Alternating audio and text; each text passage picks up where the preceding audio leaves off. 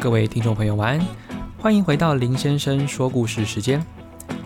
今天晚上我们要来探讨的是第二个课题：把书念好，就能在毕业后找到好的工作吗？俗话说：“少壮不努力，老大徒伤悲。”这句话大概是我们在年少时期最常听见的训示。无论是自己的父母或是长辈，都总会用这句话来提醒我们要好好读书，成绩要好，学历要好，未来才能够找到好的工作，才能交到好的朋友。而自古以来，这句话也根深蒂固在华人家庭教育之中，可以说是所有父母教育子女的准则。不过，不可否认的是。好好读书的确能比较容易找到好的工作。放眼望去，多数的企业家、思想家、公众人物，大多数都拥有良好的学经历，堪称是我们的榜样。我们从小学开始，一直到大学，学校会常常邀请这些所谓的成功人士来分享自己的求学过程或是职涯经历，无非是希望我们能效仿学习，也成为一位成功人士。未来也能衣锦还乡，返校分享。不过，在现今多元开放而且网络发达的年代里，越来越多的新兴职业出现，像是 YouTuber 啦、跑单帮的啦、代购的啦等等。传统的产业也逐渐走向精致化跟专业化，分工跟合作的生产模式成为了企业营运的主流。我们不再需要以一挡百的超人，而是能在专业领域。持续创新，而且能带动收益的天才，所以如何专精自己的技术变得格外的重要。然而，按照前面说的这项自古以来的训示，把学校的课业念好念满，拿到了高分，就能培养出老板们所需要的这些技术或是经验吗？或者说，就能达到进入你梦想职业的门槛吗？不知道新鲜人们有没有仔细想过这些问题？这对于你们来说都是非常重要，而且值得仔细思考的。所以，我们今天晚上就来好好说说，到底把书念好，能不能在毕业之后找到好的工作，或者是说比较好找工作吧？我想要用我自己的例子来做说明呢。以前我完全相信我父母亲说的，现在好好读书，未来赚赚大钱。但我在昨晚分享中说过。我天生并不是念书的料，特别是理工、化学、生物这几项科目，简直就是我的罩门。若不是学校要考试，我大概连碰都不会碰。但硬着头皮看了老半天，也不像其他同学们一看就懂。所以高中的时候，这些科目小考常常都不及格。我必须要花别人两倍的时间去搞懂这些东西，只为了大考不要被当掉，不然不能毕业。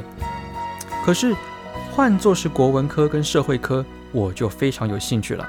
别人可能绞尽脑汁想破头才勉强挤出一篇文章，我常常轻轻松松就能写出一篇被老师在课堂上朗读的好文，或是说参加读书心得比赛也会获奖。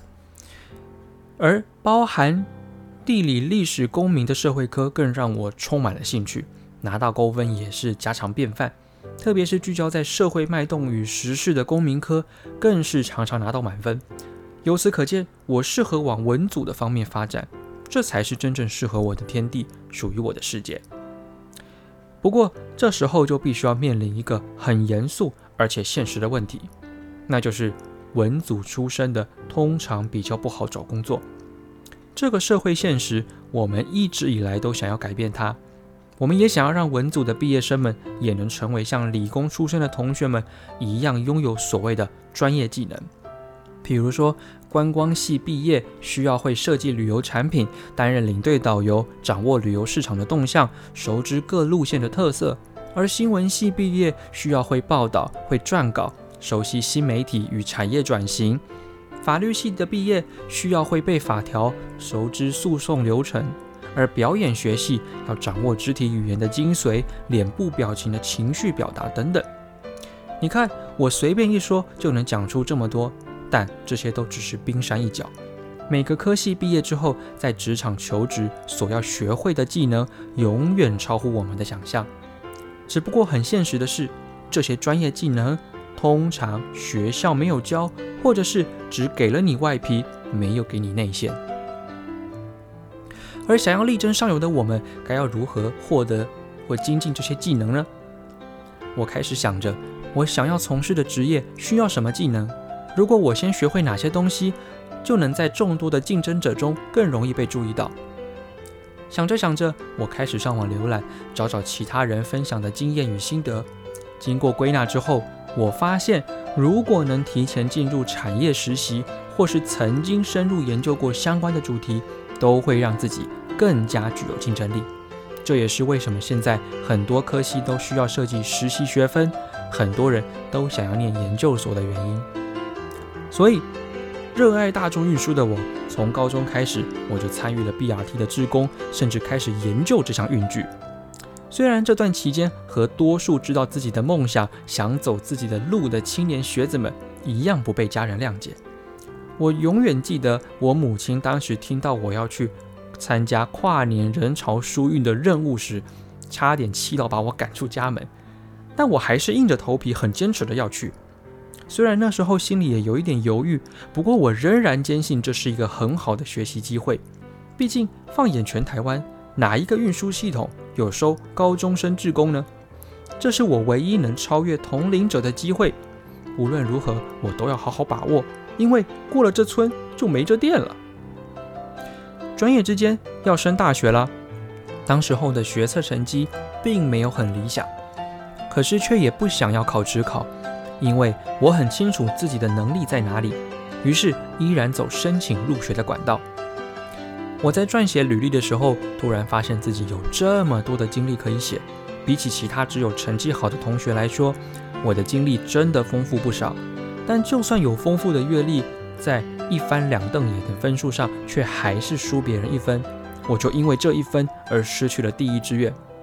或许听到这里，你会觉得怎么跟前面讲的相反？呃，别急，精彩的在后面啊。后来呢，在第二志愿面试的时候，教授们对我的志工经历充满了兴趣。最终，虽然我的学测分数差了一点点，但光靠面试的成绩就足以让我扳回一城。此时的我是发自内心感谢自己当时有坚持到底，完成我认为对自己的未来有帮助的事。大学的前面两年。我仍然三不五时地思考着未来毕业找工作需要的技能跟经历。我发现那些非富二代的有名人士，他们的求学经历总是与众不同，有的被当、被留级，甚至是退学。但这些人唯一的共通点是，没有浪费自己的一分一秒。他们心里清楚自己为何被当，为何被留级、被退学。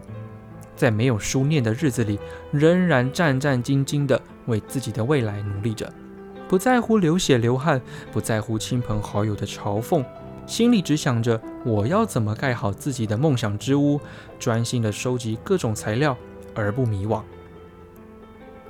我想，我如果只有学校的一张满分成绩单跟校长颁发的优秀学生奖状，跟一位拥有数十张证照或竞赛奖牌的人相比，在这些老板们面前，我想老板们会更想录取那个有证照或竞赛奖牌的人，因为他明显比我还要会的更多，专业更多。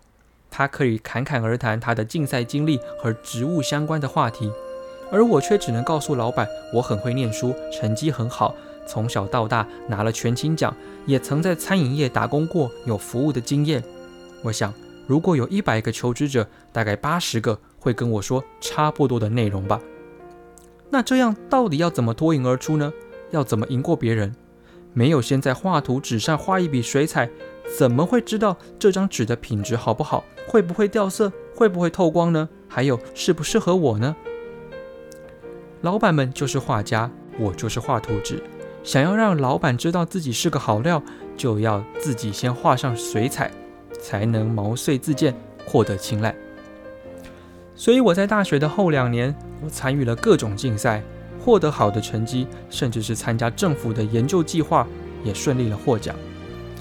对于我的科系与未来职涯来说，这些经历远比获得什么篮球竞赛冠军，还有那些书卷奖来的有用。因为更能让老板知道我的价值的，看见我的能力的是这些竞赛和研究计划。在我应征工作的时候，我很有信心地告诉自己，我的努力绝对不会白费，一定会在众多的履历当中被筛选出来。果然如此，在我面试的时候，面试官最感兴趣的不是我念了什么科系，以及以前到底有多好的学业成绩，他们最想要知道的是我在 BRT 服务的故事和撰写政府研究计划的历程，因为这些都不是多数应征者所拥有的。在几千封的履历海中，我过去的耕耘就好像夜晚中明亮的暗记灯塔，吸引划着船的人资专员一步一步向我靠近。